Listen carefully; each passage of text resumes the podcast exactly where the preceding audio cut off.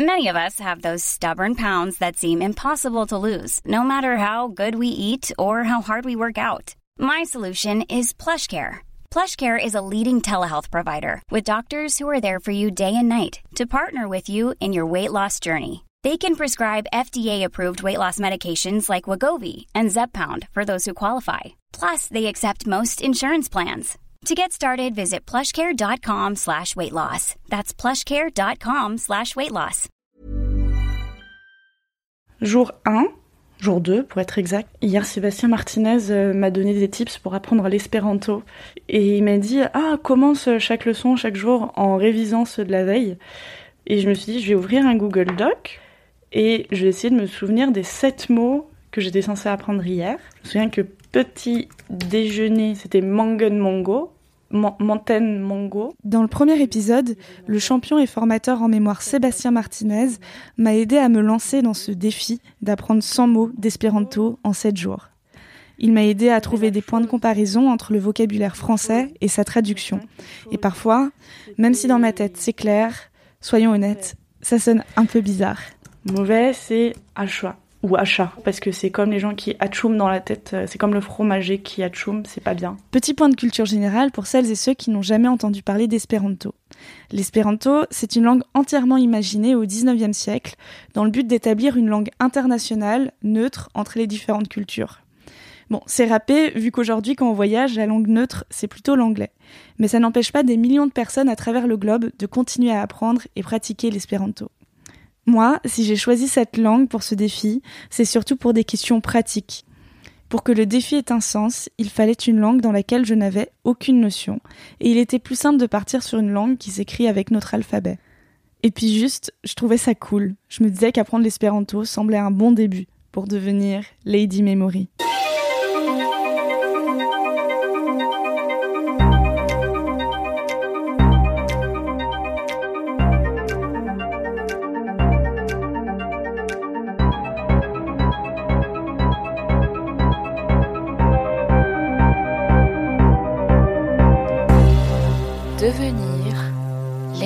Memory, épisode 2 Être synesthète.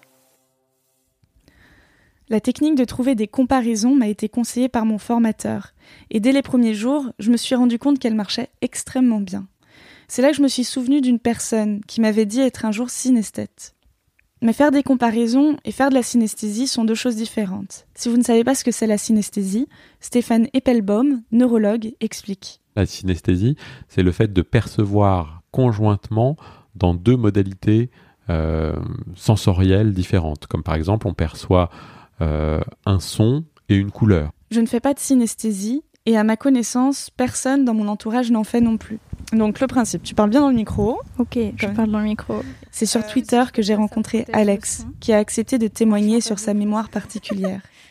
Euh, donc dans mon cas, j'associe une couleur euh, aux lettres de l'alphabet et aux chiffres. Mon cerveau fait ça tout seul. Je n'ai aucun contrôle là-dessus. Ça se fait juste comme ça. Euh, euh, c'est pas une hallucination visuelle, mais c'est vraiment si un mot est écrit noir sur blanc, je vais le voir noir sur blanc, mais l'image mentale que je m'en fais, elle est colorée. c'est surtout ça qui se passe en fait.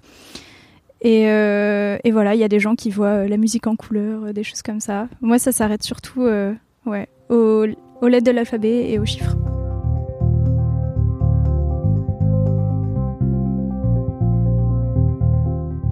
Ce que je peux dire aussi, c'est que euh, c'est pas une hallucination visuelle, mais c'est vraiment euh, euh, si un mot est écrit noir sur blanc, je vais le voir noir sur blanc, mais l'image mentale que je m'en fais, elle est colorée. C'est surtout ça qui se passe en fait.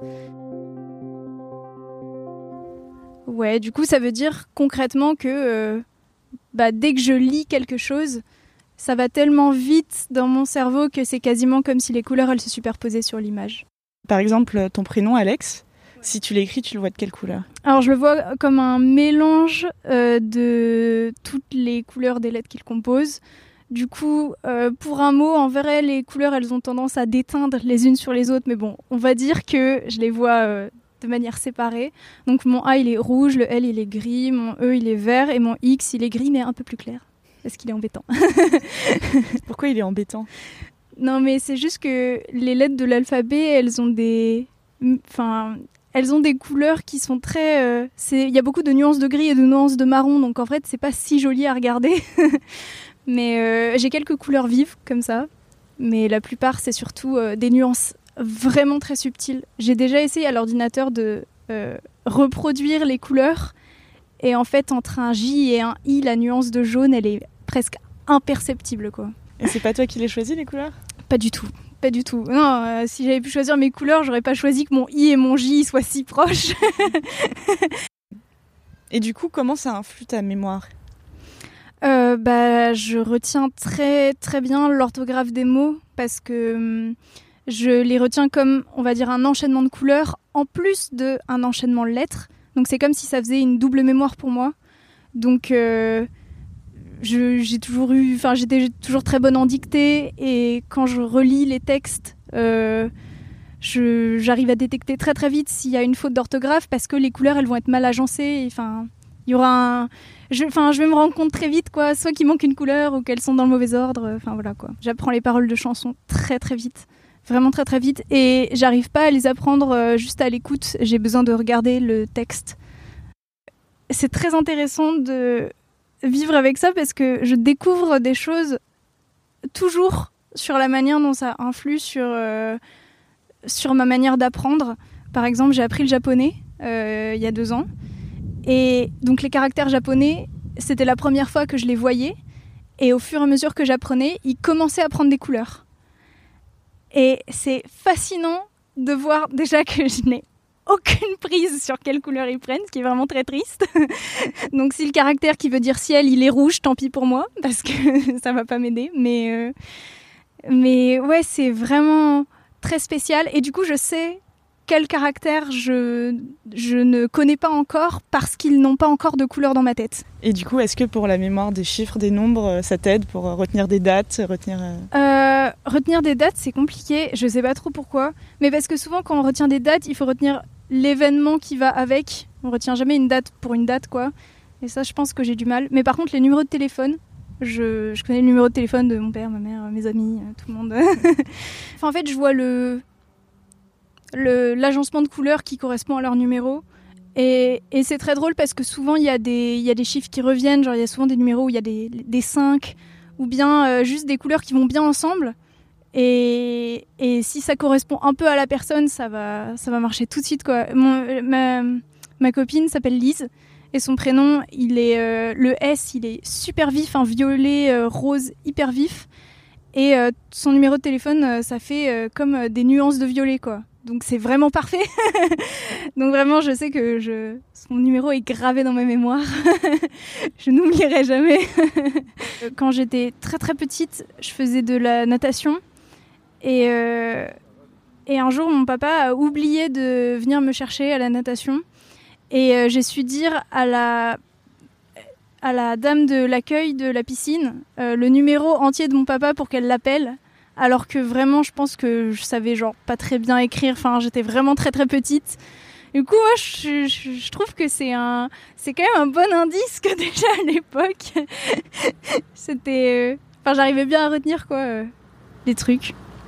Est-ce que tu as quelque chose que tu as envie de dire aux gens qui ne sont pas synesthètes Soyez indulgents quand on est nazi de l'orthographe. Et désolé d'être nazi de l'orthographe, mais c'est important, sinon je ne peux pas lire le mot. Est-ce que tu penses que euh, sans ça, tu n'aurais pas une aussi bonne mémoire? Ouais, ouais, ouais. Sur euh, le reste des choses, j'ai pas une très bonne mémoire. Il y a vraiment que sur euh, l'orthographe des mots ou les numéros de téléphone que vraiment je suis très pointue et j'écris quasiment sans faute et tout ça. Mais, euh, mais ouais, si j'avais pas, si je voyais pas les lettres en couleur, je pense que je serais pas aussi bonne. euh. ouais. Est-ce que tu donnes aussi des personnalités aux lettres et aux chiffres? Alors oui. La synesthésie, c'est automatique et inconscient. Bah, par exemple, euh, le P, euh, c'est un homme, il est fort, il est musclé. Il ferait genre un métier genre artisanal ou un truc comme ça.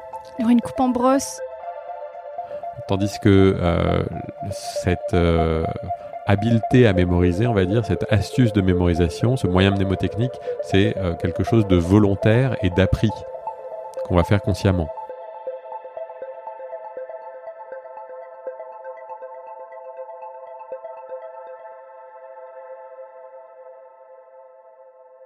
Est-ce que quand on tente de lier euh, un mot, une chose à une autre idée, un souvenir, c'est en fait fabriquer de la synesthésie? C'est un peu l'équivalent volontaire de la synesthésie qui, elle, est involontaire, la synesthésie. Si vous voulez, si l'on veut euh, renforcer ses capacités de mémorisation, eh bien, ça fonctionne un petit peu de la même façon. On va associer euh, une modalité sensorielle, par exemple un son, typiquement un mot, avec d'autres modalités sensorielles, par exemple quelque chose de visuel qu'on va essayer de se, représenter, quelque chose de tactile que l'on peut avoir en main, quelque chose euh, d'olfactif ou de gustatif. Et le fait euh, d'avoir cette multimodalité va considérablement renforcer le souvenir. Je ne ferai jamais de synesthésie. Mon cerveau n'est juste pas câblé comme ça. Je retourne alors, quelques jours après le début de mon défi, discuter avec Sébastien Martinez de mes difficultés pour apprendre mes mots d'espéranto. En fait, tu me disais de trouver des sortes de points de comparaison, euh, des images qui peuvent correspondre à, chaque mot. Et j'ai souvent l'impression de, euh, de m'arrêter à la première idée que j'ai, qui va peut-être pas assez loin. Euh, par, exemple, je te donne un exemple. en espéranto, chaussure, ça s'appelle, ça se dit chouaï. Et je pense juste à du chou et de l'ail. Mais bon, euh, là, je m'en souviens parce que euh, je l'ai révisé. Mais je trouve c'est un peu bizarre, chou, aïe, chaussure. Enfin, il y a aucun lien, quoi. C'est, alors, Là, alors là, c'est très bien là ce que tu me dis, parce que là, t'as donc une chaussure, tu vois à quoi ça ressemble. Chouaille, tu l'as associé à un chou et un ail. Maintenant, peut-être, est-ce que tu as bien fait une, une, histoire entre tes chaussures, ton chou et ton ail? Bah, à un moment, je me suis dit, je vais imaginer une corbeille de fruits avec euh, du chou, de l'ail et des chaussures dedans. Et je trouvais ça très marrant. Mais bon. Parfait. Bah, ça, peut marcher, rien que ça. Moi, je sais que j'aime bien dans les histoires de créer du mouvement, faire vraiment mm. des interactions.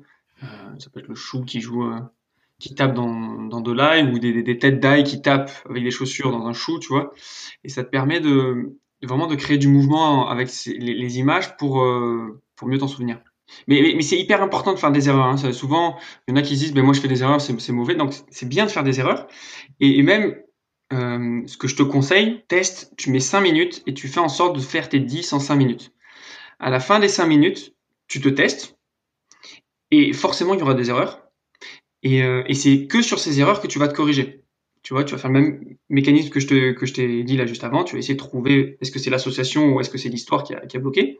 Tu vas la corriger et au moins ça va te permettre de gagner du temps. Tu vois, parce qu'il y aura plein de mots qui vont s'associer spontanément, donc tu vas aller vite. D'autres où ça va pas marcher, et tu vas pouvoir comme ça progresser en, vitesse. La suite au prochain épisode. Devenir Lady Memory est une série de podcasts 100% réalisée et autoproduite par moi-même, Anouk Perry. Illustration par Léa Castor. Merci à Sébastien Martinez pour sa confiance sur ce projet. Et si vous voulez m'aider à grandir, mettez-moi 5 étoiles et postez des commentaires sur Apple Podcasts.